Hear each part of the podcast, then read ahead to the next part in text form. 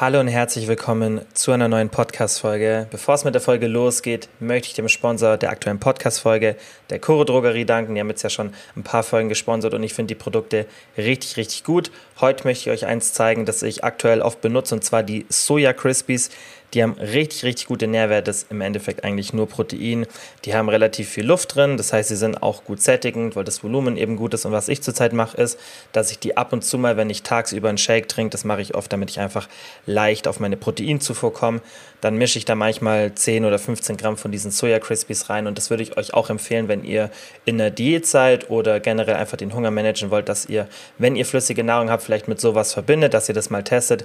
Ich finde es cool. Dann kann man auch eben entscheiden, ob man jetzt so einen Shake mit oder ohne so Crispies hat, weil es gibt ja auch viele Hersteller, die verkaufen sowas mit. Und wenn ich mal irgendwie schnell einen Shake wegziehen will, dann stört mich sowas manchmal. Deshalb das selber reinzumischen, finde ich eigentlich ganz cool.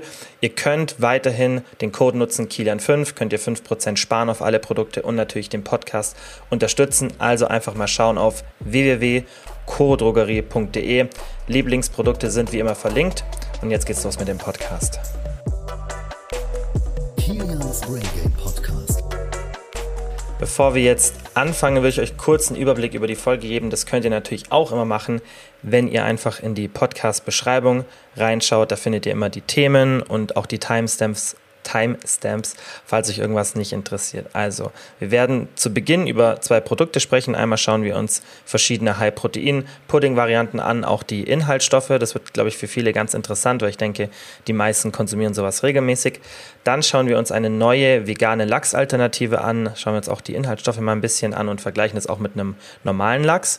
Und dann Thema der Woche. Ich habe es gerade schon in meiner Instagram-Story gepostet. Ähm, der Podcast geht auch ziemlich aktuell hoch. Ich nehme den heute auf und lade ihn direkt heute hoch. Und zwar geht es um das Thema Body Recomposition, also Muskeln aufbauen und gleichzeitig Fett verlieren. Da kriegt ihr mal so eine Anleitung von mir, die Problematik dabei, wie ich das gerade mache, ja, was ich da gerade für ein Protokoll benutze, was ich euch empfehle, auch je nach ähm, Erfahrungsgrad. Und dann kriegt ihr auch konkrete Tipps und wirklich auch, also direkte Kalorienziele, natürlich nicht mit Berechnungen, weil das muss ja immer jeder für sich selber machen. Da gibt es ja immer die Individualität, aber ihr kriegt auf jeden Fall wirklich ganz konkrete Tipps von mir, was ihr da machen solltet. Und dann logischerweise beenden wir den Podcast mit einem QA. Und falls ihr Hilfe bei so einer Body Recomposition braucht, ich werde es sicherlich später nochmal kurz dann zu Ende erwähnen, dann könnt ihr das natürlich bei mir im Coaching bekommen. Da machen wir das auch immer mal wieder. Klar, die meisten haben zwar den Fokus aufs Abnehmen, aber wir haben auch viele dabei, die, also ich sage mal wir, aber es bin ja nur ich im Endeffekt, ähm, die Muskelaufbau machen. Und wir haben auch ein paar dabei, die eine Body Recomposition machen. Das heißt, wo wir wirklich den Fokus drauf legen, dass wir die Körperzusammensetzung kontinuierlich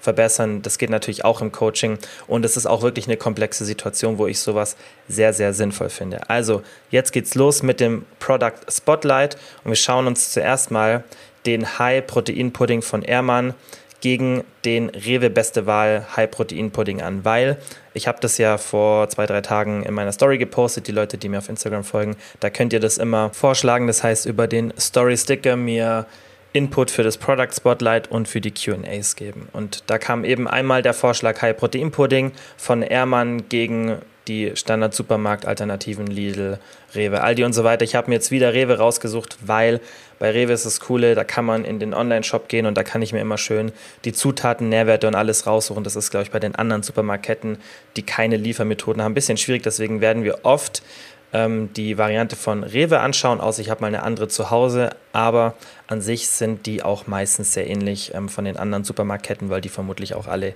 ähnliche Hersteller dafür haben. Also Ehrmann Proteinpudding. Wir schauen uns jetzt erstmal kurz den Preis an. Man sieht schon, der ist deutlich teurer. Der kostet 1,49 jetzt beim Rewe im Online-Shop. Und äh, der Rewe Beste Wahl kostet 99 Cent. Ich denke, das ist auch meistens so, was die außerhalb von Angebotszeiten kosten. Das heißt, ungefähr 50 Prozent mehr, was schon ordentlich ist. Es ist natürlich ein Markenprodukt. Ähm, ja, und geschmacklich, ob das dann anders ist oder nicht, das werde ich jetzt hier nicht bewerten. Das, davon könnt ihr euch, denke ich, selbst ein Bild machen. Und das ist ja auch immer ein bisschen subjektiv. Darüber haben wir auch schon in der letzten oder vorletzten Folge gesprochen. Aber man muss natürlich den, den Preis, finde ich, berücksichtigen. Kann natürlich dann auch sein, dass das höherpreisige Produkt, Produkt, weil die dann natürlich auch mehr Geld haben, um in ähm, ja, Produktentwicklung und und und zu stecken, dass es vielleicht auch ein bisschen besser schmeckt. Manchmal sind es aber tatsächlich auch die gleichen Hersteller. Manchmal werden aber auch ein bisschen höherwertige Zutaten verwendet.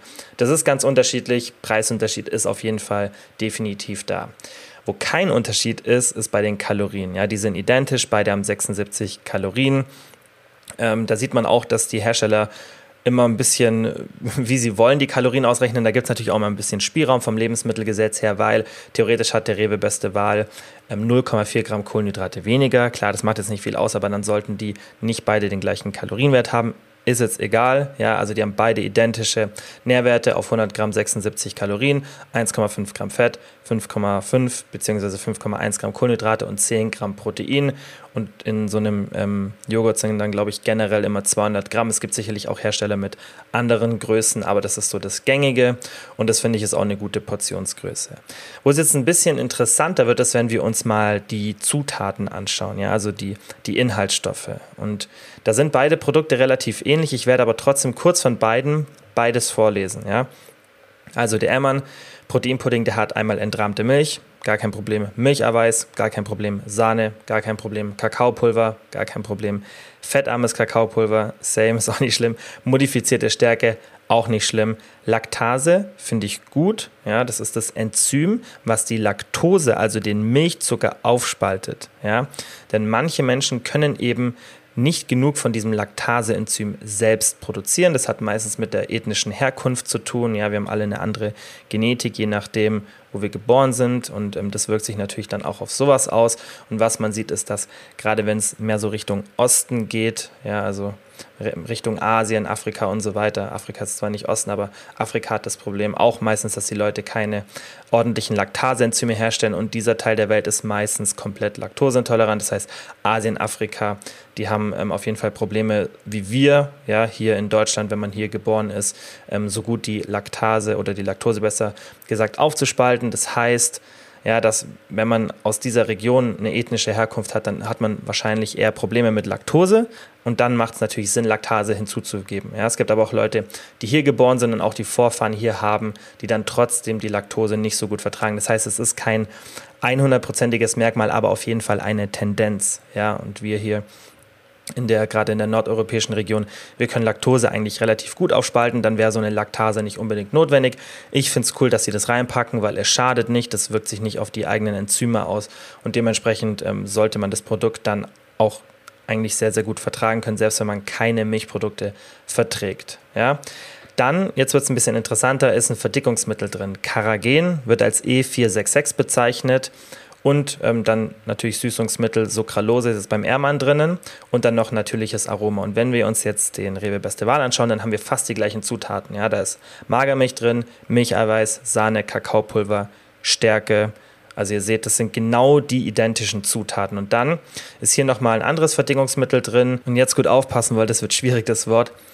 Carbo Xymethylcellulose. Ist jetzt auch nicht wichtig, das ist einfach ein Verdickungsmittel, ja.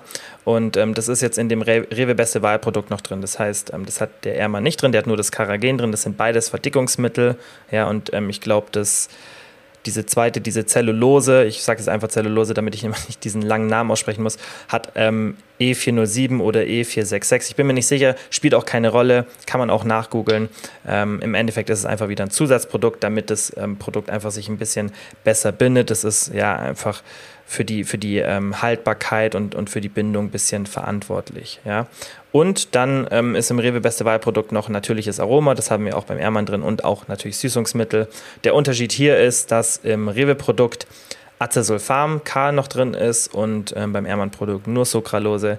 Ich äh, finde Sucralose ist ähm, der beste Süßstoff ähm, abgesehen von Stevia. Und deswegen, ja, das Acesulfam K ist jetzt auch nicht schlimm, aber ähm, das ist halt noch ein kleiner Unterschied. Finde ich aber beides jetzt nicht äh, wahnsinnig bedenklich. Süßstoffe haben wir jetzt schon ein paar Mal besprochen, will ich jetzt auch nicht, nicht hier nochmal ähm, ansprechen. Sollte man einfach den Konsum, denke ich, ein bisschen runterschrauben, wenn es geht, aber muss man nicht komplett meiden. Was jetzt aber interessanter ist, ist einmal diese Zellulose und das Karagen. Ja, und bei der Zellulose, das hauptsächlich die Haltbarkeit im Vordergrund. Und ähm, die zwei Sachen, da sollten wir uns schon anschauen, okay, was haben die für Auswirkungen? Und bei der Zellulose ist es so, dass in Mäusestudien negative Auswirkungen auf die Darmbarriere festgestellt wurden. Bei Menschen wurde das aber nicht repliziert. Ja, vom Menschen wird das nicht wirklich aufgenommen. Das ist wie ein Ballaststoff, das wird verdaut und also nicht verdaut und direkt ausgeschieden. Bei einem hohen Verzehr kann sowas natürlich abwirken, abführend wirken. Ja. Finde ich jetzt nicht extrem problematisch, aber das gleiche Problem wie beim Karagen ist, dass es gibt keine Beschränkungen, wie viel davon in das Produkt gemacht wird. Ja, da gilt so ein Grundsatz, dass man im Endeffekt immer nur so viel reintun sollte, wie das Produkt benötigt. Es gibt eine empfohlene Höchstmenge pro Tag, die ist jetzt aber hier irrelevant, die könnt ihr auch googeln, wenn die euch interessiert, aber die bringt euch eh nicht viel, weil leider nicht herauszufinden ist, wie viel die Hersteller reintun. Und da es auch von den Herstellern oder für die Hersteller keine Vorgaben gibt, wie viel die da reinpacken können, weiß man gar nicht, ja, ob man jetzt mit einem Joghurt pro Tag, mit zwei Joghurts pro Tag, wann ist man über diese empfohlene Höchstmenge drüber.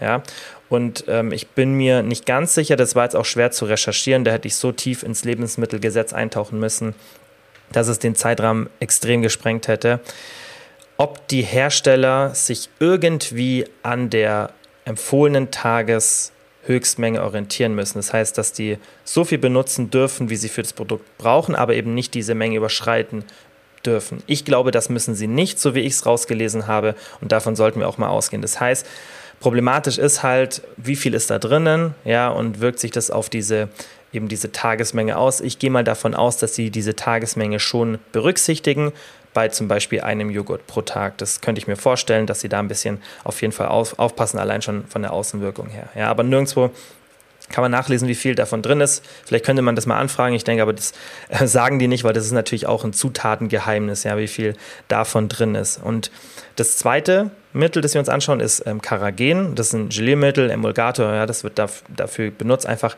ähm, dass es ein bisschen ja, besser zusammenhält, diese ganzen einzelnen ähm, Zutaten und dass auch ein bisschen die Konsistenz besser wird. Und das ist auch wie ein, wie ein Ballaststoff, das direkt wie die Zellulose ausgeschieden. Ja, das heißt, wir nehmen das nicht wirklich auf, heißt aber nicht, dass der Stoff komplett isoliert durch den Körper geht. Gleich bei der, gleiches bei der Zellulose. Und da ist halt auch negative Auswirkungen in Mäusestudien beobachtet worden, aber dafür ein bisschen krasser. Ja? Also da waren die Auswirkungen erheblicher auf, aufs Immunsystem, gab auch ein paar kanzerogene Auswirkungen, das heißt krebserregende Auswirkungen. Beim Menschen ist es nicht ganz klar, das heißt, das ist noch so ein, so ein Mittelding, dieses Karagen, das finde ich schon eher bedenklicher und das habe ich auch schon ein paar Mal in meiner Story gesagt, dass ich Produkte mit Karagen einfach rein aus dem, ja, einfach aus, aus präventiver Sicht vielleicht ein bisschen reduzieren würde und immer mal schauen würde, hey, konsumiere ich jetzt drei Produkte mit Karagen pro Tag oder eher ein bis zwei pro Woche. Ja, und da würde ich eher das, ähm, das ein bisschen runtersetzen. Und ähm, hier ist auch das Problem, dass wie viel von dem Produkt be benutzt wird, ähm, gar nicht wirklich ähm, klar ist und ähm, auch nicht vorgeschrieben ist, das gleiche wie bei der Zellulose. Das heißt, beide Produkte haben dieses Karagen drin, ja, was ich jetzt nicht so toll finde. Beim Rewe Beste Wahl ähm, ist auch noch diese Zellulose drin. Macht jetzt aber auch keinen Unterschied, finde ich, ob es jetzt eins oder zwei sind, weil ähm, das Karagen ist eher das bedenklichere von beiden, ist aber noch nicht klar von der Studienlage. Aktuell sieht es so aus, als wäre es bei Menschen unbedenklich, sonst würde es bei uns nicht durchs Lebensmittelgesetz erstmal durchgehen. Ja. Dementsprechend kann man das schon ohne Bedenken konsumieren, aber es ist halt die Frage, was in fünf oder zehn Jahren dann an neuen Studien rauskommt und ob das überhaupt bei Menschen untersucht wird. Ja, also Fazit, ich finde ähm, jetzt mal rein vom Geschmack her, von meinem subjektiven Empfinden finde ich die Produkte gut. Also ich kenne beide, habe beide probiert. Ich finde beide gut. Ähm, kann mich ehrlich gesagt nicht mal an den Unterschied erinnern, weil ich diese Proteinpudding-Art aktuell gar nicht mehr konsumiere, weil mir das irgendwie nicht so gut schmeckt, dass ich es regelmäßig konsumiere. Aber ich glaube, dass es relativ ähnlich war. Wie gesagt, das ist eine subjektive Einschätzung, muss sich, denke ich, jeder selber ein Bild von machen. Ich finde die Kalorien pro Becher okay. 150 Kalorien ist es nicht super wenig, aber auch nicht super viel. Und man muss ja bedenken, dass von diesen 150 Kalorien fast alles aus Protein kommt. Natürlich nicht alles, aber ein großer Teil, ja, 20 Gramm davon, also ungefähr 80 Kalorien, die Hälfte davon ungefähr ist Protein und das finde ich gut. Ja, also dann ist der Kaloriengehalt, wenn man den betrachtet, schon mal ein bisschen mehr gerechtfertigt. Also ich finde das Produkt, wie es zusammengesetzt ist, gut. Ähm, wenn das Karagen und die Zellulose raus wären, wäre ich total zufrieden. Dann könnte man es komplett unbedenklich konsumieren, dann vielleicht noch ein bisschen was an den Süßstoffen machen ähm, oder da einfach schauen, dass man nicht so viel benutzt. Dann finde ich es richtig gut. Ich finde es sinnvolles Protein für den Muskelaufbau. Es ist Milcheiweiß, es nimmt der Körper super auf, hat super Aminosäuren, dementsprechend ähm, auch besser als zum Beispiel jetzt Kollagen für den Muskelaufbau. Aber wie gesagt, ein bisschen aufpassen wegen dem Karagen und der Zellulose. Einfach nicht so oft konsumieren. Ein bis zweimal pro Woche ist, denke ich, problemlos möglich. Wenn die Mengen in Ordnung sind, vielleicht sogar täglich. Aber dazu gibt es halt leider keine wirklichen Infos. Und dann können wir uns auch schon das zweite Produkt anschauen, das finde ich sehr, sehr spannend ist. Und zwar heißt es Revo, R-E-V-O, habe ich nicht gekannt, ähm, ist eine vegane Lachsalternative. Und was ich jetzt so an Presseartikeln rausgefunden habe, ähm, sollte das eigentlich auch erst Anfang nächsten Jahres rauskommen. Vielleicht waren die ein bisschen schneller. Und das Krasse ist, dass das Produkt im 3D-Drucker hergestellt wird. Ich habe mir das mal angeschaut, das könnt ihr mal auf YouTube anschauen. Einfach Revo Lachs mal auf YouTube eingeben. Das ist irgendwie so ein ein, zwei, drei Minuten Video äh, von der Firma die ihre Technik da erklären. Sieht super spannend aus, ja, wie die das mit den verschiedenen Fasern machen. Und ähm, ist, finde ich, auf jeden Fall eine, eine interessante Technologie. Ja, ähm, man muss sich natürlich ein bisschen so die, die Inhaltsstoffe anschauen. Das machen wir jetzt auch gleich. Aber vorab, das, was ich jetzt mache, ist ein objektiver Vergleich von Nährwerten und Zutaten. Ja, der ethische Aspekt, den will ich jetzt hier erstmal nicht besprechen. In Zukunft will ich mich auf jeden Fall mit dem Thema mehr auseinandersetzen. Natürlich nicht mit der Ethik, sondern eher, was die verschiedenen Nährstoffe oder Inhaltsstoffe besser gesagt für Auswirkungen auf die Umwelt haben. Denn das Thema ist nicht so leicht und es wird ja immer behauptet, dass gerade die veganen Alternativen, wenn das dann aus Erbse oder Soja oder Reis ist, besser für die Umwelt sind. Ist ein wahnsinnig komplexes Thema. Die wenigsten können behaupten, dass sie überhaupt da mitreden können. Mich eingebunden. Das heißt, ich kann nicht über dieses Thema mitsprechen, ob es eine Monokultur oder so wie wir es jetzt machen, konventionell besser ist. Also es gibt von beiden Seiten sehr, sehr gute Argumente. Und bevor ich diesen Part mit reinnehmen möchte, ja, weil das ja auch immer dann beworben wird, besser für die Umwelt und, und, und, bevor ich da über das Thema urteilen möchte, will ich mir erst noch ein genaues Bild machen und das dauert wahnsinnig lang, weil das ist so ein komplexes Thema. Deswegen, wie gesagt, ich denke auch, Klar, vielleicht habt ihr euch, wenn ihr, wenn ihr schon, wenn ihr jetzt gerade zuhört, schon mal ein Bild drüber gemacht oder irgendwie eine Doku angeschaut, aber deswegen bitte mal vorsichtig sein bei Dokus. Vielleicht habt ihr aber auch irgendwie schon mal einen Artikel gelesen, da auch mal vorsichtig sein und vielleicht euch ein Bild gemacht, aber da bitte ich euch wirklich, seid ein bisschen offen, ja, für, für beide Seiten und seid da wirklich kritisch, wenn ihr irgendwo was hört, was wohl für die Umwelt die bessere Lösung ist, weil das ist sehr komplex und keiner kann behaupten, dass er aktuell wirklich weiß, ähm, was da Sache ist. Ja, selbst die Wissenschaft ist da noch unstrittig, ähm, ist sie da noch strittig und man muss da eben schauen, okay, was ist da wirklich los und welche Auswirkungen haben Monokulturen. Das ist auch für ganz, ganz viele Säugetiere und für den Boden extrem schlecht. Also man muss wirklich das komplett beleuchten, um dann zu sagen, hey, ist es jetzt wirklich diese Sorte, ja zum Beispiel Erbs oder Reis, ist es sinnvoll, wenn wir davon mehr benutzen und davon von tierischen Produkten für die Umwelt, ist es wirklich besser. Und dann gibt es natürlich auch nochmal den ethischen Standpunkt, ja, sich ähm, tierisch ernähren oder eben nicht. Das ist ein ganz anderes Thema, das ich hier eigentlich gar nicht ansprechen möchte, erstmal. Ähm, und deswegen möchte ich jetzt hier bei dem Produkt wirklich nur die Nährwerte und die Zutaten anschauen, ja, und nicht jetzt irgendwie urteilen, ob das ähm, ethisch besser ist oder nicht. Ich denke, davon sollte sich immer jeder selber ein Bild machen und das selbst entscheiden, ja, bei so, bei so einem Thema. Also, wir schauen uns erstmal den Preis an. 5,49 Euro kostet eine Packung, wenn man es jetzt online bestellt. Ich weiß nicht, ob es es überhaupt schon im Supermarkt gibt. Bei Rewe ist es mal im Shop gelistet. Man kann es nicht im Shop bestellen, aber vielleicht gibt es schon in ausgewählten Rewe-Märkten. Ich denke, dadurch, dass ich ähm, die Empfehlung auch in der Story bekommen habe, wird es vermutlich irgendwo zu kaufen sein. Man kann es auf jeden Fall in anderen Online-Shops online bestellen und das Produkt ist wohl schon auf dem Markt. 5,49 Euro kostet eine Packung. Ja, und das habe ich mal auf den Kilopreis mir angeschaut, sind 68 Euro pro Kilo. Bei keiner Bioqualität. Ja, also das habe ich nicht auf dem Produkt gefunden. Die Firma wirbt auch nicht auf der Seite damit, äh, auf ihrer Website, dass sie irgendwie Bioqualität benutzen. Deswegen gehe ich mal stark davon aus, dass sie es nicht machen, weil sonst würden sie vermutlich damit werben. Also ein richtig, richtig krasser Preis für konventionelle Qualität, weil normaler Lachs je nachdem, wo die Qualität liegt, ist irgendwo bei 30 bis 60 Euro. Also Räucherlachs, das ist ein Räucherlachsprodukt, ähm, das hätte ich vielleicht zu Beginn erwähnen sollen, ähm, liegt so bei 30 bis 60 Euro je nach Qualität. Also selbst bei der höchsten Qualitätsstufe ähm, gleichpreisig oder ein bisschen geringer. Und wenn man von der Qualität ein bisschen runtergeht, was für manche Menschen aufgrund dem finanziellen Budget notwendig ist, dann ist man sogar deutlich günstiger bis zur Hälfte. Ja. Also das ist schon ein krasser Unterschied, deswegen Produkt ist auf jeden Fall nicht günstig. Ja, ist ja aber oft bei solchen Produkten der Fall. Und wenn wir uns mal die Nährwerte anschauen, dann wird es, finde ich, richtig interessant. Und zwar hat der Revolachs 96 Kalorien auf 100 Gramm. Normaler Lachs hat, je nachdem, was für ein Fang das ist, was für eine Art von Lachs, aber ich habe jetzt mal einen durchschnittlichen genommen, um die 180 Kalorien. Fett hat der Revolachs 5,4, der normale Lachs hat 11 Gramm, das heißt doppelt so viel Fett. Kohlenhydrate hat der Revolachs 5,1. Normaler Lachs logischerweise 0 Gramm Kohlenhydrate. Protein hat der Revolachs 5,7 auf 100 und der normale Lachs 21 Gramm Protein. Ja. Salz haben sie beide ungefähr gleich viel. Ähm, der normale Lachs ist meistens sogar ein bisschen weniger salzig, weil im Revolachs sind 3,9 Gramm Salz auf 100 Gramm. Natürlich auch um diesen Räucherlachsgeschmack äh, zu bekommen, vermutlich aber im Endeffekt ähnlicher Salzgehalt, beide super hoch.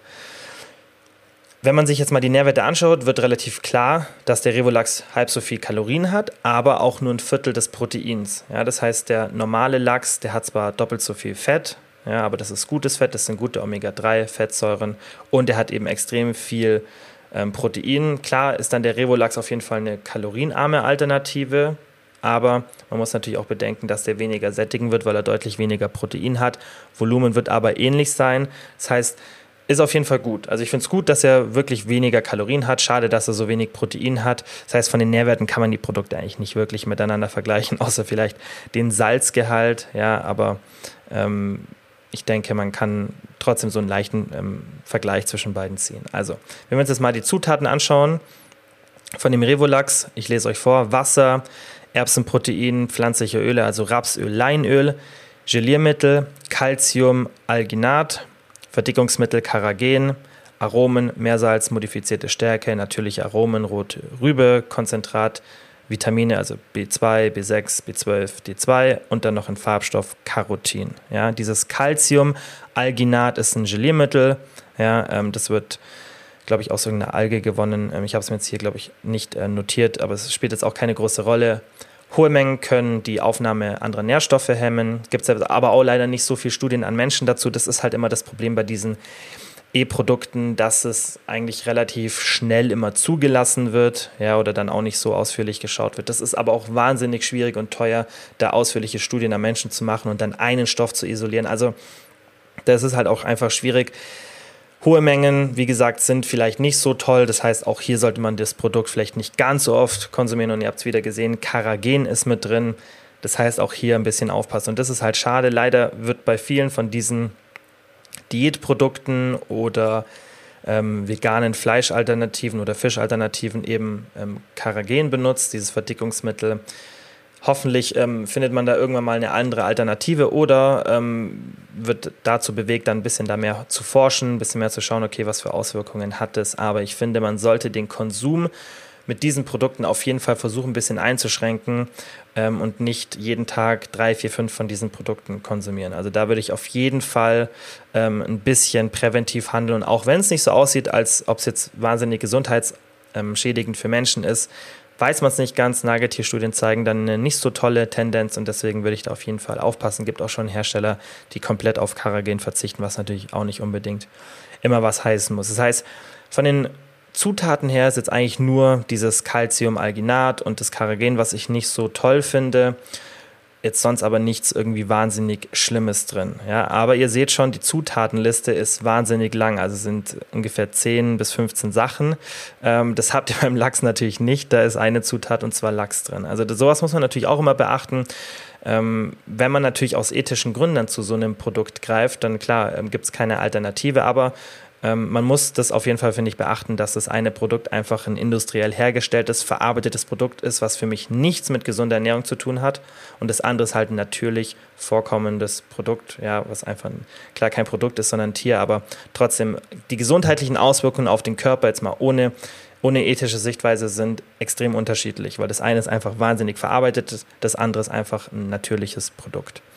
Und was ganz, ganz wichtig ist, was ich auch ein bisschen irreführend finde, auf der Verpackung, und das wird halt oft dieser Trick benutzt, es wird ganz, ganz oft auf irgendwelchen Lebensmitteln mit Omega-3 geworben, weil ich denke mittlerweile durch die Medien auch durchgegangen ist, hey, Omega-3 ist gut, das ist auch so in der Bevölkerung angekommen. Omega-3 gilt einfach als was Gutes und auch wenn jede Omega-3-Fettsäure immer positiv ist, diese guten gesundheitlichen Auswirkungen, die dann wirklich diesen krassen Unterschied machen und was man dann auch gerade in der Supplementrichtung supplementieren sollte, sind die zwei Fettsäuren EPA und DHA. Und diese Fettsäuren bekommt ihr nicht aus diesem Produkt raus, denn was hier beigesetzt ist, ist Leinöl. Ja, das heißt, die haben da pflanzliche Öle reinge reingehauen, einmal das Leinöl und Leinöl hat diese ALA-Säure, das ist Alpha-Linolsäure. Und die wird nur ungefähr zu 10% konvertiert in EPA und DHA. Das heißt, ihr müsstet Um zum Beispiel auf 1 Gramm EPA und DHA zu kommen, müsstet ihr logischerweise 10 Gramm von dieser ALA zu euch nehmen. Das ist wahnsinnig viel und dann ist 1 Gramm jetzt auch nicht mal so viel EPA und DHA. Das heißt, man kann nicht dieses Omega-3 aus einem Lachs, das dann wirklich diese Fettsäuren EPA und DHA in sehr hohen Konzentrationen enthält, vergleichen mit einem Revo-veganen Lachs, der Leinöl hinzugesetzt hat, wo die ALA, also Alpha-Linolsäure, das Omega-3 ist. Ja, also das muss man wirklich aufpassen, wenn diese, wenn ihr irgendwo Produkte seht und da steht drauf Omega-3, dann dreht das mal um und wenn ihr dann irgend sowas seht wie Leinöl, ähm, Leinsamen, ja, dann habt ihr immer diese Alpha-Linolsäure und die wird eben nicht gut konvertiert in EPA und DHA. Aber wenn wir die positiven Auswirkungen haben wollen, dann haben wir eben zwei Optionen. Entweder wir nehmen Fischöl oder wir nehmen ähm, Omega-3 aus Algen, aber auch hier muss man dann immer bei der Schwermetallbelastung aufpassen. Ja, aber das muss man bei Fischöl auch. Aber das sind eigentlich Sachen, die ich über Supplemente regeln würde, außer man hat wirklich ja, ein bis dreimal pro Woche eine gute Portion ähm, fettigen Fisch. Dann kriegt man das normal auch aus der Ernährung. Andern, anderweitig würde ich das auf jeden Fall supplementieren in Form von dem Fischöl, wenn ich da die Benefits rausziehen möchte und ähm, aus diesen Produkten. Klar, wie gesagt, Omega-3 aus Leinöl ist auch super, aber man kann es eben nicht ver äh, vergleichen mit dem Omega-3 aus einem fettigen Lachs. Ja, das ist ganz, ganz wichtig. Auch nächster Punkt, Vitamine sind halt zugesetzt, die habt ihr im Lachs ja, von Natur aus, die nehmen wir auch deutlich besser auf. Das heißt, die sind einfach bioverfügbarer für uns. Ich finde es trotzdem gut. Ja, aber man kann es natürlich nicht mit natürlichen Vitaminen vergleichen und muss, muss auch hier diesen Vergleich ziehen. Also wenn wir uns mal so ein bisschen die Wirkung oder den Sinn auch anschauen, ich finde die Kalorien gut, ja, hat aber auch weniger Protein, aber eben auch weniger Kalorien. Finde ich deswegen eigentlich ganz gut so von den Nährwerten. Geschmack kann ich nicht beurteilen. Wenn ich es mal sehe, ich hole mir das, weil mich das echt interessiert, weil es sieht gut aus, das Produkt. Ich finde es auch interessant mit dem 3D-Drucker. Also ich werde es auf jeden Fall testen, wenn ich mal dran denke und im Rewe bin. Inhaltsstoffe habe ich ja gerade gesagt. Lachs extrem überlegen ähm, und ähm, das Omega-3 ist gerade für mich da der kritische Punkt, wo man den Unterschied ziehen muss. Und natürlich auch, dass es ein verarbeitetes Produkt ist, das durch einen industriellen Prozess, also durch einen 3D-Drucker entsteht, was nicht unbedingt ein Problem ist, ja, aber was man doch ganz klar in den, in den Studien sieht, ist, dass eine Ernährung mit unverarbeiteten Produkten deutlich besser ist und das ist auch immer meine Empfehlung. Ich würde euch empfehlen, bei beiden Produkten, ja, da haben wir jetzt ja auch das Thema mit dem Karagen gehabt, versucht einfach euch daran zu orientieren, dass ihr 80% unverarbeitet esst und 20% kann dann auch verarbeitet sein. Das ist immer ein bisschen schwierig abzugrenzen, was ist jetzt unverarbeitet, was ist jetzt verarbeitet. Schaut einfach, dass wenn ihr euch ein Produkt anschaut und das regelmäßig konsumiert, überlegt, wie viel Verarbeitungsprozesse hat es jetzt durchgangen. Zum Beispiel irgendwie ein Skier oder ein Quark ist natürlich auch verarbeitet, aber das könnt ihr nicht mit so einem Produkt vergleichen, ja, weil da ist eher was mechanisch passiert, ja, also da ist es da ist jetzt nichts wirklich an den Zutaten, was man wahnsinnig krass verändert, sondern das ist eher dann eine mechanische Sache oder auch eine chemische Sache, aber jetzt nicht, dass es wahnsinnig viele Zutaten hat, Salz zugesetzt ist, ja, das Volumen entzogen wurde und und und. Deswegen da auch immer einfach ein bisschen logisch denken, hey, wie viele Verarbeitungsschritte waren wahrscheinlich bei dem Produkt da und dann das so ein bisschen abgrenzen. Ja, weil theoretisch ist ein Skier jetzt auch kein unverarbeitetes Produkt, aber es fällt für mich in die Kategorie trotzdem rein. Das heißt, da mal ein bisschen kritisch sein und wirklich versucht euch möglichst an Produkten zu orientieren, die wenige Verarbeitungsschritte durchlaufen sind oder so gut wie gar keine. So, und jetzt kommen wir zum langen Thema der Folge, und zwar, das interessiert viele, ich habe es in meiner Story gerade schon gepostet und die Reaktionen ähm, haben es gezeigt und ich wusste auch, dass das Thema viele interessiert und ich dachte mir, ich erzähle euch ein bisschen was drüber, weil ich es gerade selber mache. Und zwar Body Recomposition, also Muskeln aufbauen und gleichzeitig Fett verlieren. Wie funktioniert das und funktioniert das überhaupt? Also erstmal, was ist eine Body Recomposition und kann man überhaupt Fett verlieren und gleichzeitig Muskeln aufbauen?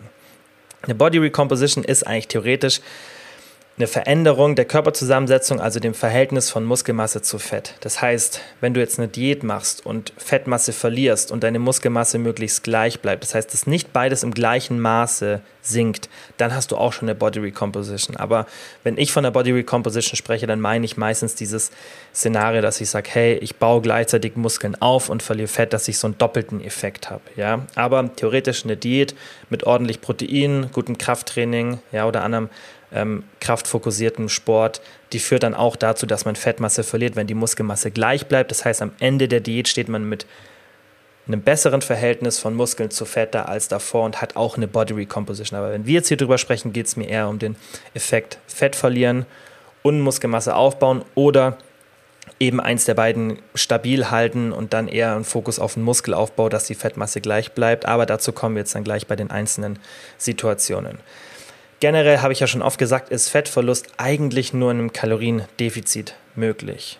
Ja, also wenn ihr in einem Überschuss seid, egal was für ein gutes Protokoll man hat, ist es wahnsinnig schwierig, dass man Fettverlust erreicht. Es geht nur dann, wenn ich so krass am Anfang bin und so eine krasse Genetik habe, dass ich so viel Muskeln aufbaue, dass mein Körper so einen hohen Energiebedarf hat, ja, und ich dann auch nur leicht in einem Überschuss bin, ja, oder auf Erhaltungskalorien, dass er diesen kalorienaufwendigen Prozess Muskelaufbau aus dem Bedienen der eigenen Fettmasse kompensiert.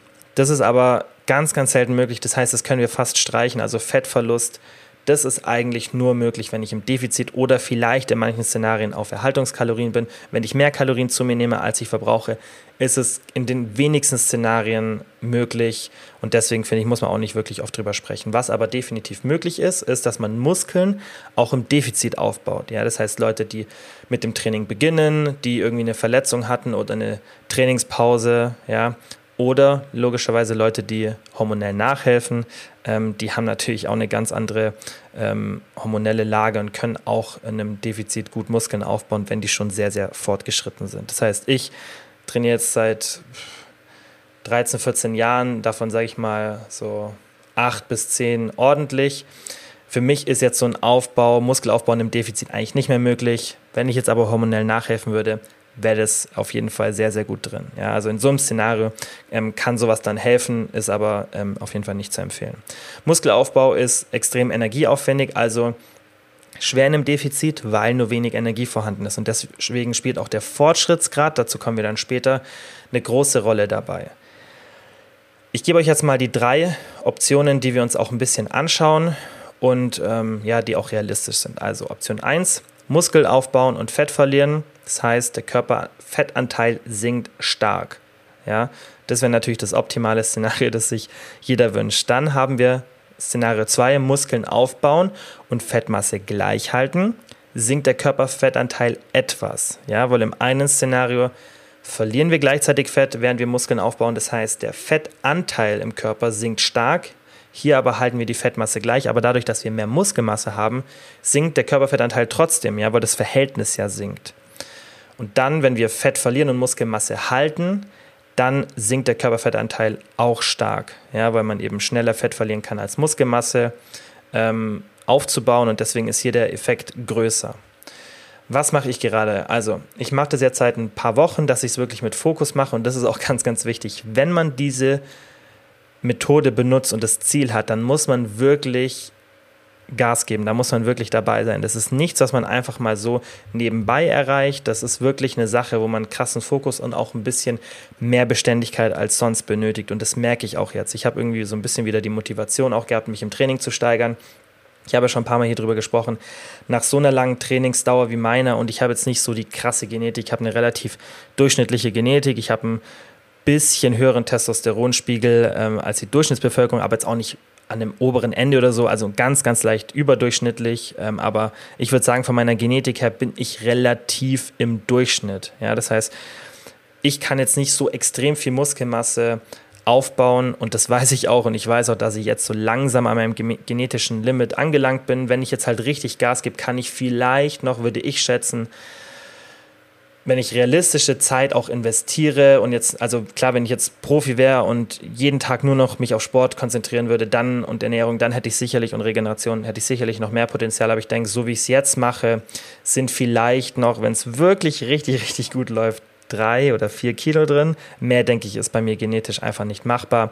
Und ähm, für mich war es einfach in letzter Zeit nicht so relevant, diese letzten drei, vier Kilo rauszuholen oder einen Teil davon, weil es einfach weil ich wusste, das ist ein wahnsinniger nicht vielleicht ein zusätzlicher Zeitaufwand, aber ein Energieaufwand, weil ich mich einfach im Training krass pushen muss, muss bei der Ernährung noch ein bisschen mehr aufpassen. Aber gerade habe ich ein bisschen Lust dazu und äh, will das nochmal testen, was einfach noch so ein bisschen möglich ist. Das kann man ja nie genau prognostizieren.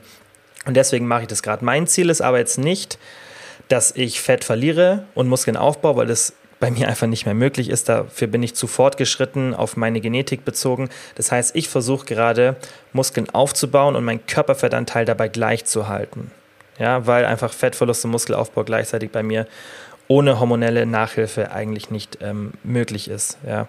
Ähm, klar, man könnte spezielle Protokolle benutzen mit Kalorien, Cycling und so, aber das finde ich viel zu komplex. Da hätte ich ehrlich gesagt keine Lust drauf.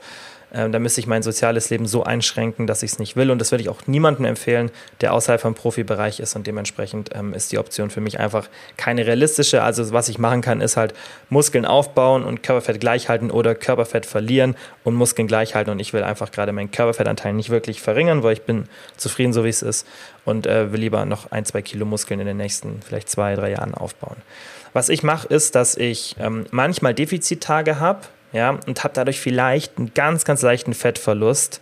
Ja, aber ich denke, dass gerade das Szenario, wenn ich mir, mir, meine körperlichen Veränderungen anschaue, was jetzt natürlich nach dieser kurzen Zeit, ich mache das erst so seit zwei, drei Monaten, wahnsinnig schwer zu interpretieren ist, weil mit meinem Fortschrittsgrad geht sowas einfach extrem langsam.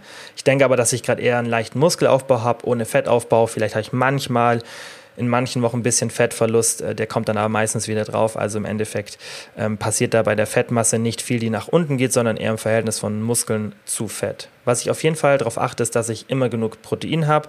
Was ihr da machen solltet, komme ich später dazu.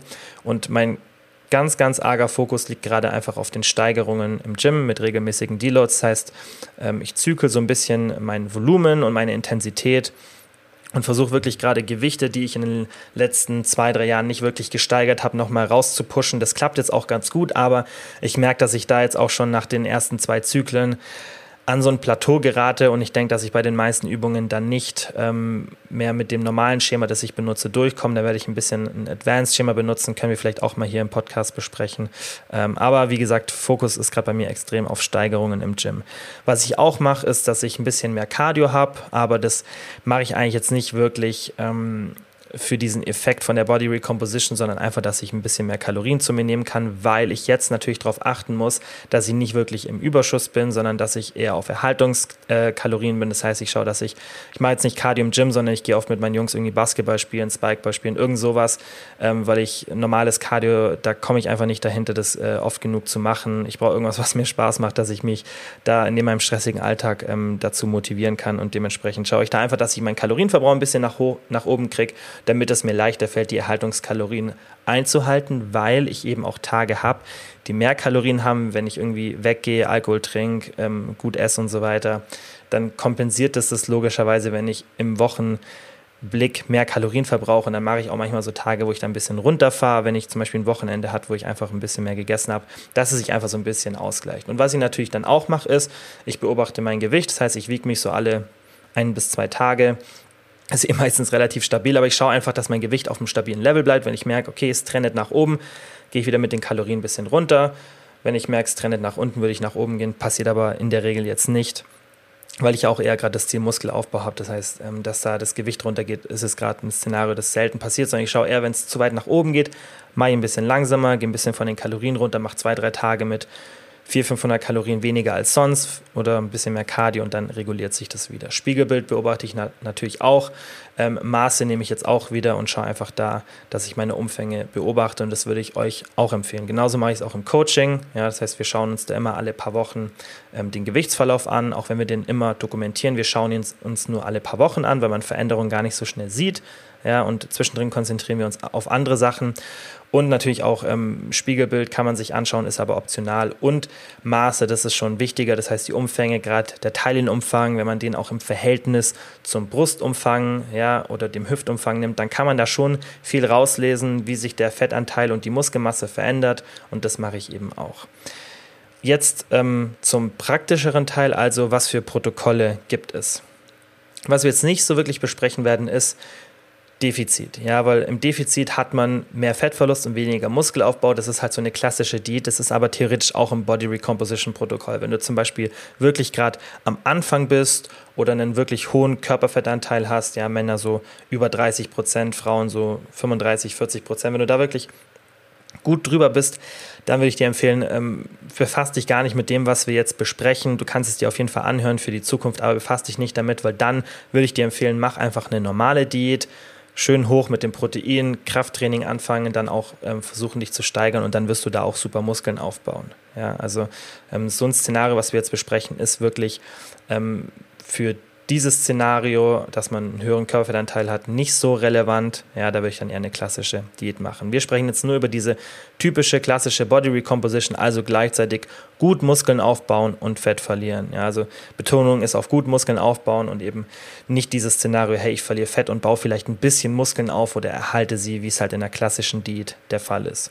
Das, was wir jetzt besprechen, ist nur sinnvoll, wenn der Körperfettanteil bei Frauen so bei 20 bis 30 Prozent liegt und bei Männern so 10 bis 20 Prozent. Falls der höher liegt, dann wie gesagt eher eine Diät mit Muskelaufbau, bis halt dieser Körperfettanteil erreicht ist und dann kann man über diese Protokolle nachdenken, die dann ein bisschen langsamer sind, aber die es einem ermöglichen, die aktuelle Form zu halten. Weil der große Vorteil dieser Methode ist einfach nur, dass man die Form hält, ja, weil wenn mir jetzt mein Körperfettanteil nicht so wichtig wäre, dann würde ich auch eher eine Muskelaufbauphase machen mit einem leichten Überschuss, dann wieder eine Diät, aber ich habe gerade keine Lust, meinen Körperfettanteil nach oben zu bringen, sondern ich sage lieber, hey, ich nehme mir mehr Zeit für die Sache, aber dafür kann ich während dem Prozess meinen Körperfettanteil gleich halten und ich denke, das ist der Wunsch, den viele haben. Wenn du den Wunsch hast, Körperfett zu verlieren und Muskeln aufzubauen, in einem gewissen Maß geht es, sprechen wir auch gleich drüber, aber dann würde ich eher eine klassische Diät machen und eher versuchen, mein, ähm, mein Muskelgehalt, also meine Muskelmasse zu halten, während ich meinen Körperfettanteil verringere.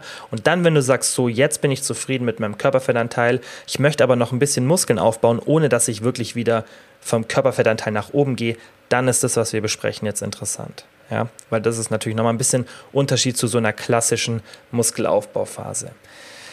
Damit wir jetzt auch noch ein bisschen die Gegebenheiten kurz besprechen können, damit ihr dann später auch wisst, wann ich was meine. Beginner ist 0 bis eineinhalb Jahre Krafttraining mit Fokus auf Steigerungen, Fortgeschrittene dann alles ab zwei bis ungefähr fünf Jahre Krafttraining mit Fokus auf Steigerungen.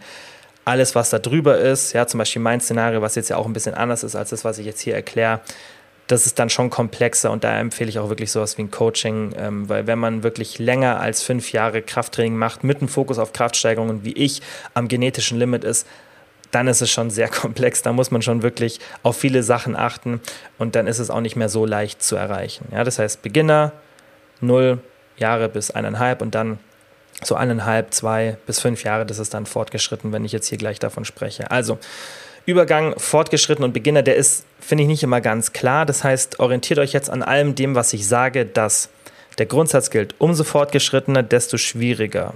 Ja, also umso mehr Erfahrung du hast im Training, umso mehr Muskelmasse du auch schon aufgebaut hast, desto schwieriger wird alles, was wir jetzt hier besprechen, umzusetzen. Das ist, denke ich, logisch, weil du einfach näher an deinem genetischen Limit schon dran bist. Also generell dieses Szenario wirklich ordentlich Fett zu verlieren und Muskeln aufzubauen, ist nur bei Beginnern mit einem hohen Körperfettanteil möglich. Das heißt, selbst bei Beginnern, die einen moderaten Körperfettanteil haben, finde ich das ein unrealistisches Szenario. Da ist dann eher langsamer Muskelaufbau mit langsamem Fettverlust vereinbart. Das heißt, man kann das schon vereinen, aber eben nicht mehr zu einem signifikanten Grad. Und dann muss man sich fragen, ist das auch die richtige Strategie für mich? Ja, deswegen, was ich hier eher interessant finde, sind eigentlich, ist eigentlich nur ein Szenario und zwar ist das Szenario, dass ich sage, hey, ich will Muskeln aufbauen, während ich mein Fettgehalt möglichst gleich halte. Ja, weil wir können zwar auch so eine Mini-Diät machen, spreche ich auch gleich drüber, aber ähm, ich finde das Szenario, wenn man sagt, hey, ich habe einen normalen Körperfettanteil, eher interessant, dass ich sage, hey,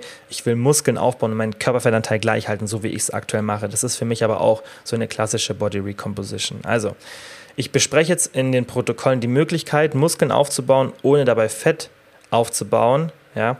Ähm, aber wie gesagt, ein bisschen das differenziert betrachten, je nachdem, wie fortgeschritten du bist, weil das halt nicht immer so gut funktioniert. Nummer 1 Protokoll für Beginner und Fortgeschrittene mit niedrigem Körperfettanteil.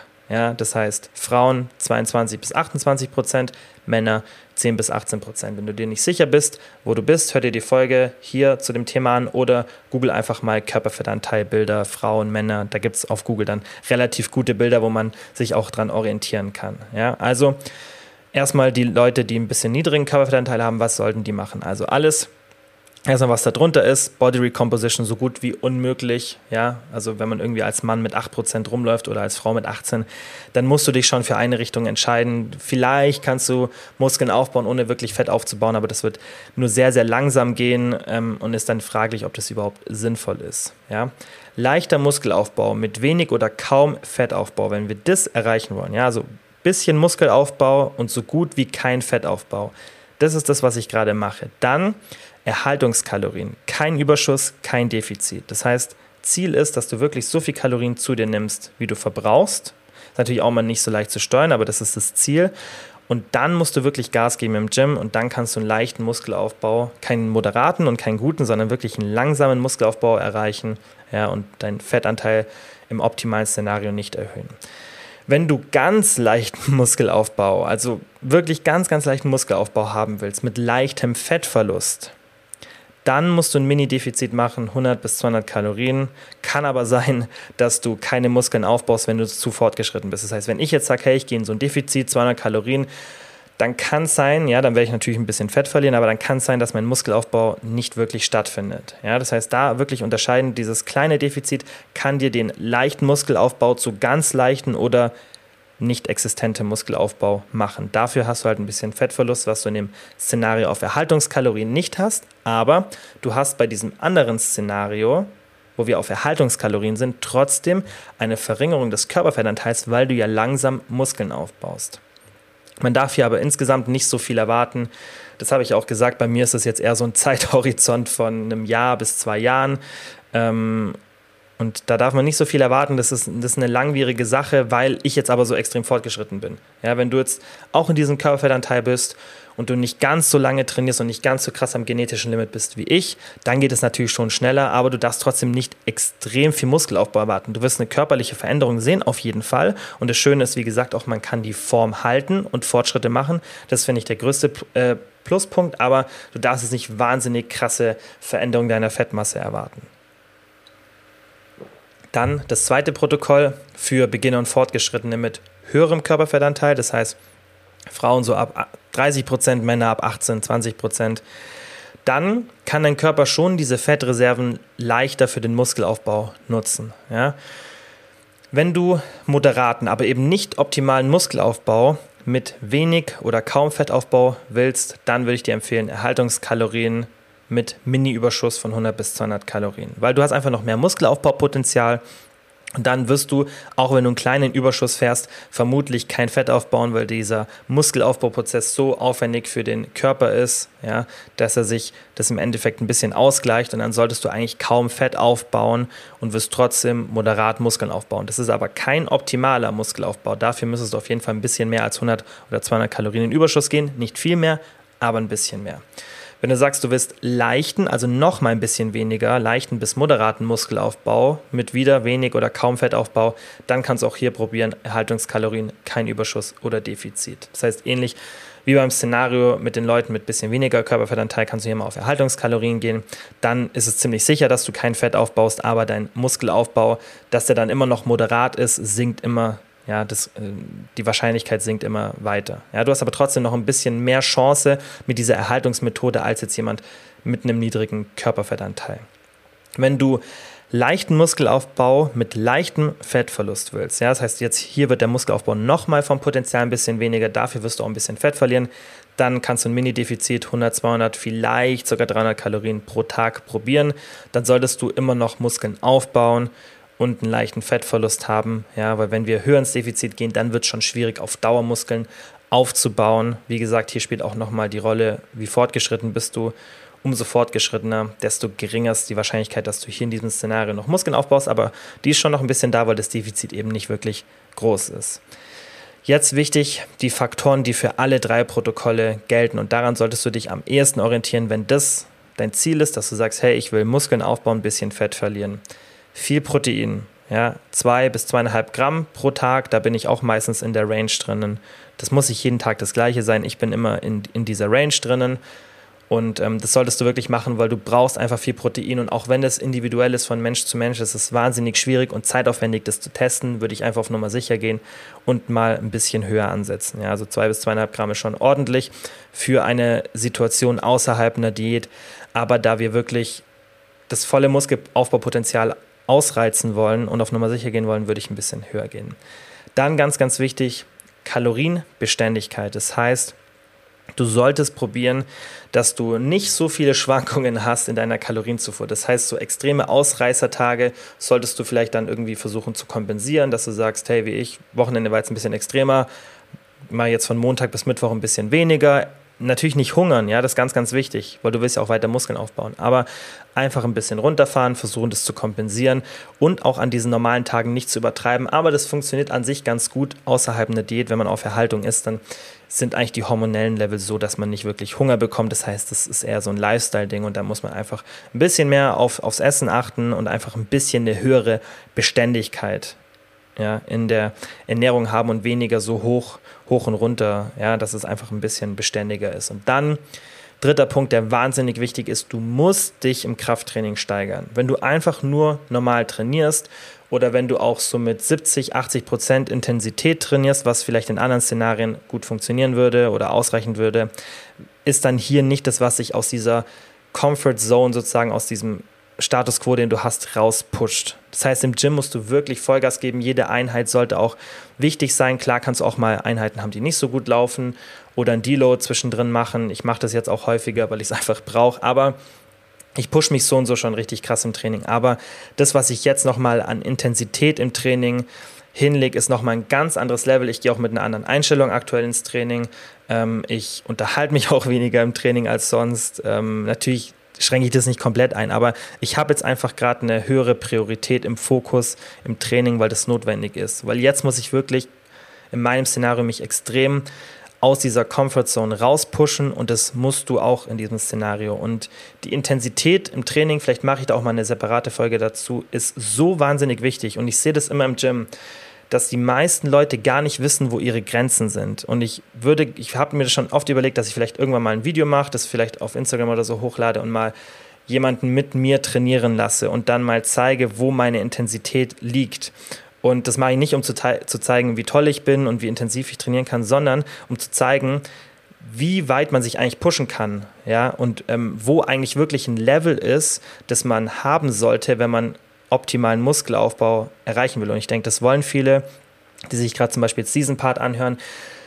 Ich denke, viele von euch unterschätzen, was sie eigentlich leisten können. Und darum geht es mir eigentlich. Und darum geht es mir dann auch in dem Video, dass ich meiner Person zeigen kann, hey, guck mal, wo eigentlich wirklich deine Schmerzgrenze ist. Du denkst, die ist also du hörst vielleicht drei, vier Wiederholungen zu früh auf, weil du dich noch nie konstant über dieses Niveau rausgepusht hast und gemerkt hast, dass du es handeln kannst und es auch für dich normal ist. Also für mich, die gerade die schweren Sätze, die sind nicht lustig, die letzten Wiederholungen. Und es ist nicht, dass ich mich jedes Mal zum Muskelversagen push, aber meine Sätze sind halt wahnsinnig intensiv und das müssen die auch sein, gerade wenn ich einfach Steigerungen im Gewicht haben will. Und das müsst ihr, wenn ihr Muskeln aufbauen wollt, dann müsst ihr euch steigern. Da führt nichts dran vorbei. Natürlich kann man auch erstmal über mehr Trainingsvolumen rangehen und sich so steigern, aber irgendwann ist dann zu viel Volumen erreicht und dann regeneriert man nicht mehr. Ja, das heißt, man sollte das Trainingsvolumen immer so gering halten, wie es nur geht, währenddessen man Steigerungen hat. Irgendwann muss man das Volumen erhöhen, ja, damit man auch wieder weitere Steigerungen hat. Das ist ein ganz anderes Thema, aber trotzdem der wichtigste Punkt, und deswegen tue ich das auch gerade so ausführlich erläutern, ist wirklich die Intensität beim Training. Ihr müsst da wirklich an die Grenze gehen, auch in vielen Einheiten. Ähm, natürlich auch für Regeneration sorgen, aber ihr müsst da wirklich mit einem Mindset rangehen, dass die meisten Sätze nicht so viel Spaß machen. Und das ist auch das, was ich euch im Training generell von der Philosophie empfehle. Macht nicht so viel. Ja, also macht nicht so viel Volumen. Da sind auch immer die meisten ähm, so ein bisschen ja, erschrecken, wenn ich den, erschrecken ist vielleicht ein bisschen übertrieben, aber verwundert, wenn ich den sage, wie wenig Volumen ich eigentlich mache. Das ist klar nicht, nicht super wenig, ja, aber ich würde sagen, dass ich weniger mache als die meisten, die mit dem Krafttraining anfangen, die sich irgendwo einen Trainingsplan holen. Ja? Ähm, obwohl ich deutlich mehr Muskelmasse habe und auch deutlich mehr Kraft und deutlich mehr Leistung erbringen kann. Aber das Volumen ist nicht so hoch bei mir, aus dem Grund, weil ich eben die, die Sätze dafür intensiv mache. Und ich habe euch ja schon oft gesagt, wenn ihr wenig Zeit habt, dann macht ein kurzes, intensives Workout. Es gibt es auch bei mir, dass ich manchmal nur eine halbe Stunde habe, dann mache ich pro Übung nur einen Satz, aber den mache ich richtig intensiv.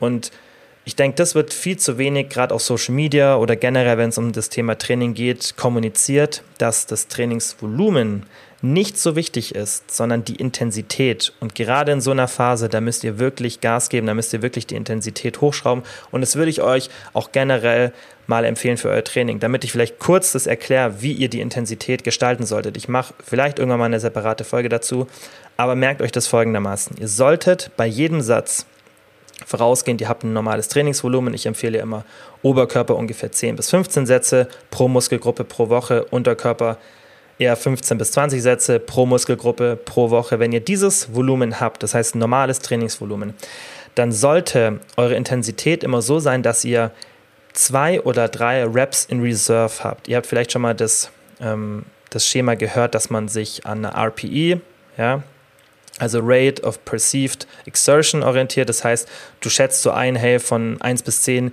wie erschöpft bin ich jetzt gerade in diesem Satz. Finde ich, gibt ein besseres Schema und zwar, wenn man das umkehrt und überlegt, hey, wie viele Wiederholungen habe ich noch im Tank? Ja, also wie viele könnte ich jetzt noch machen?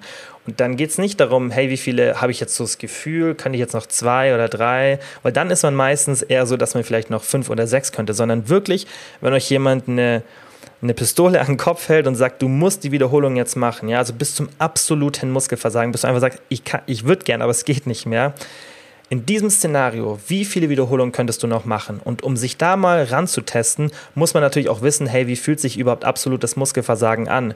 Das heißt, dass du wirklich das Gewicht nicht mehr bewegen kannst. Das ist Muskelversagen. Nicht, wenn es einfach brennt und wehtut oder unangenehm ist oder du fühlst also keine Kraft mehr, sondern wenn du keine saubere Wiederholung, also sauber ist halt auch immer wichtig technisch, keine saubere Wiederholung mehr aus eigener Kraft schaffst.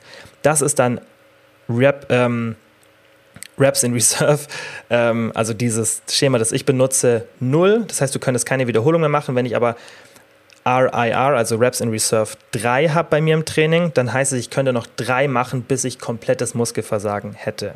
Ja, also versuch dich daran zu orientieren, dass jeder Satz so zwei bis vier, eher zwei bis drei ist. Ja, also ich versuche immer drei Reps in Reserve noch zu haben. An manchen Sätzen aber pushe ich mich, dass ich vielleicht nur noch zwei oder nur noch eine habe. Ja, das mache ich aber so ein bisschen auch nach Gefühl. Das ist natürlich auch ein Erfahrungsding, ja, wo man mit mehr Erfahrung einfach besser einsetzen kann. Aber das sollte deine Intensität bei jedem einzelnen Satz sein. Kein Satz von mir ist irgendwie bei fünf Wiederholungen noch im Tank. Keiner in meinem Training. Und das muss man auch an den Tag legen, wenn man eben in so einem Szenario noch Muskelaufbau erreichen möchte. Das heißt, versuch dich da wirklich zu pushen und versuch auch mal natürlich kontrolliert mit irgendeiner Übung die nicht gefährlich ist, jetzt nicht vielleicht mit einer Beinpresse oder einem Squat an so ein Muskelversagen ranzutesten, weil das ist dann ein bisschen gefährlich, ja, sondern bei einer Übung, vielleicht an einer Maschine oder irgendwie mit Hilfe, mal zu testen, hey, wie fühlt sich echtes Muskelversagen an? Und dann versuch auch nicht, dich selber irgendwie anzulügen. Versuch wirklich ehrlich zu dir zu sein und dich mal da durchzukämpfen und mal zu fühlen, wo ist denn wirklich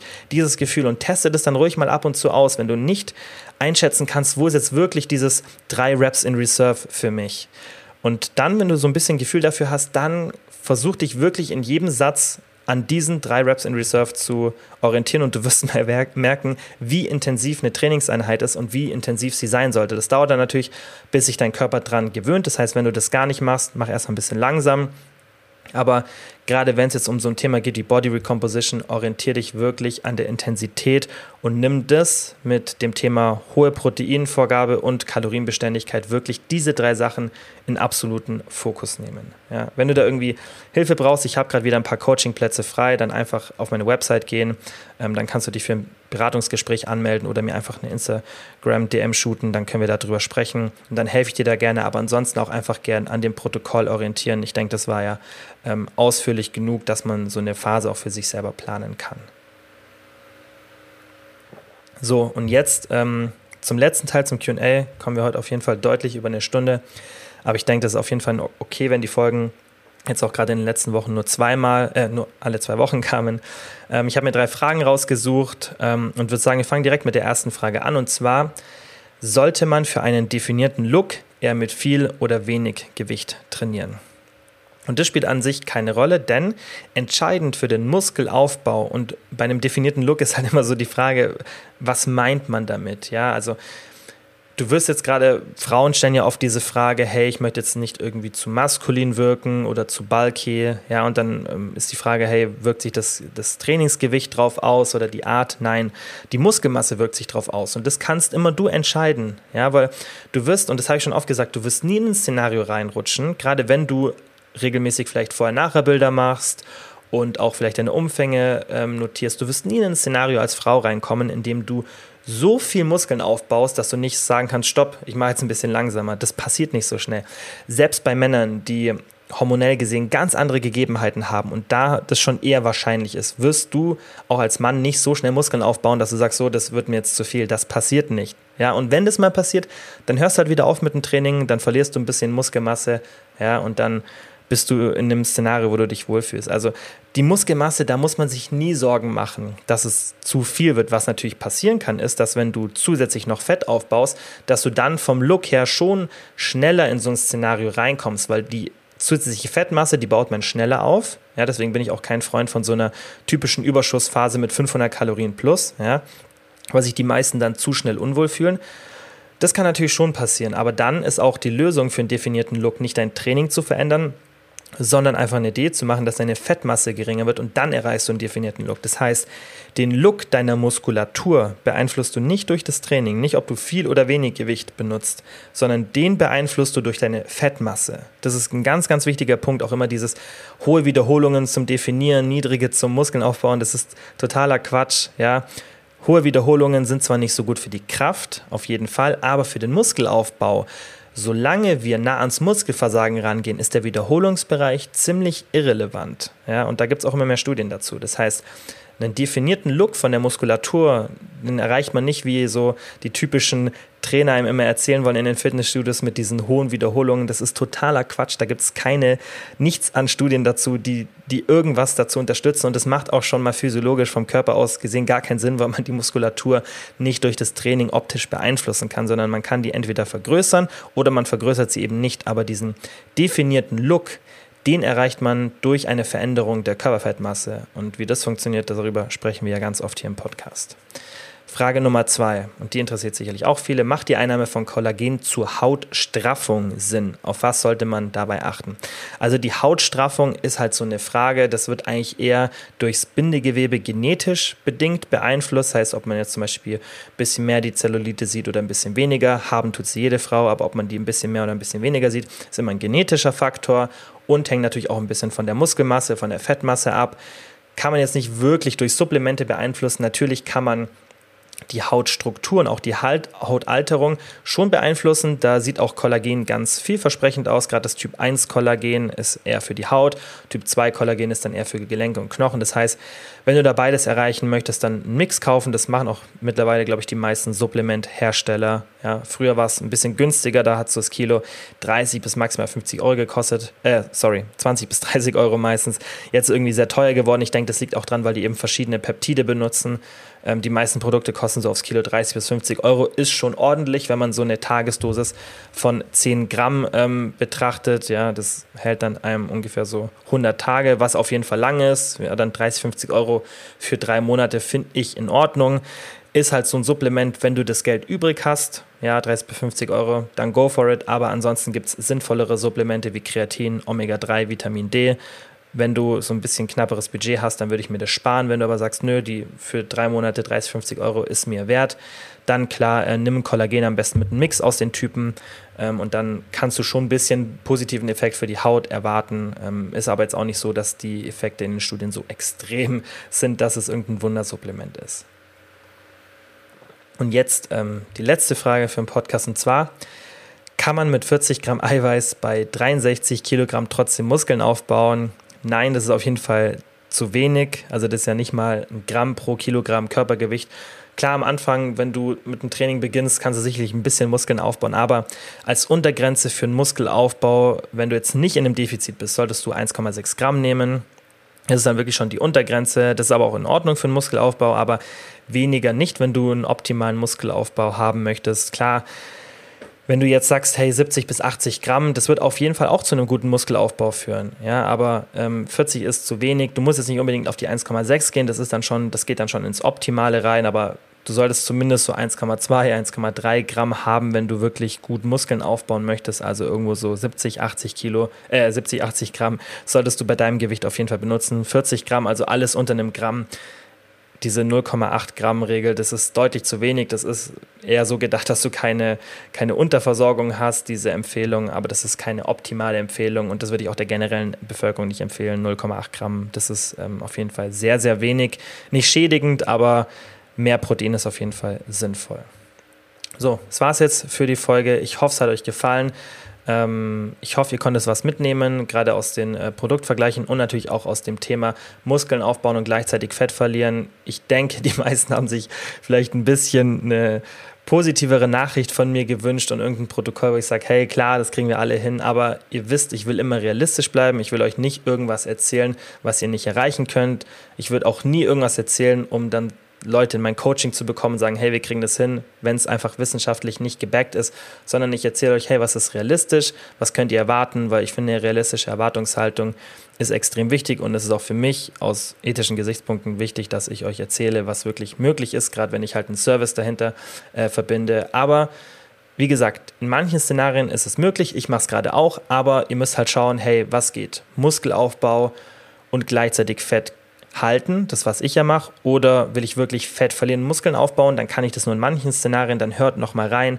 Wenn ihr euch komplett unsicher seid, dann schreibt mir einfach eine DM, schildert mir eure, kurz eure Situation, wie viel Körperfettanteil, ein ähm, bisschen die Trainingserfahrung, einfach kurz die Szenarien, was ich hier angesprochen habe, ähm, kurz erklären, dass ich ein bisschen was zu euch weiß und dann fragen, hey, ist es bei mir überhaupt möglich? Dann kann ich euch da auch Tipps geben und sagen, hey, nee, geht nicht oder geht schon, wenn jetzt aus der Folge nicht schlau geworden seid oder das ein bisschen zu kompliziert war. Aber zusammenfassend, es geht auf jeden Fall. Es geht nur in wenigen Szenarien und es macht oft Sinn, eher in eine Richtung zu schießen. Aber wenn man sagt, hey, ich möchte meinen Fettanteil gleich halten und Muskeln aufbauen, das ist schon für viele Menschen realistischer. Und das ist, finde ich, auch das Body Recomposition Szenario, das ich am interessantesten finde, was ich auch gerade mache. Wenn man wirklich signifikant Fett verlieren will und Muskeln aufbauen, wie gesagt, dann eher bei einem höheren Körperfettanteil oder wenn man gerade mit dem Training beginnt und ansonsten eher in eine Richtung gehen, dann in die andere, aber das kriegt man auch wunderbar hin. Und das ist auch das, was wir tendenziell im Coaching eher öfter machen. Also, falls ihr noch Fragen dazu habt, dann schreibt mir das einfach in der DM, weil es doch ein relativ komplexes Thema war. Und dann wie immer vielen, vielen Dank fürs Zuhören. Ich gebe mir wirklich Mühe, dass ich in Zukunft eine Folge pro Woche rausbringe, aber die Folgen, also die heute hat mich, glaube ich, wieder drei, vier Stunden gebraucht zum Vorbereiten. Und ähm, es ist einfach schwierig, dass ich das dann wirklich einmal pro Woche mache. Ich versuche mein Bestes, ich gebe Gas und wie immer vielen, vielen Dank fürs Zuhören und bis zum nächsten Mal. Ciao.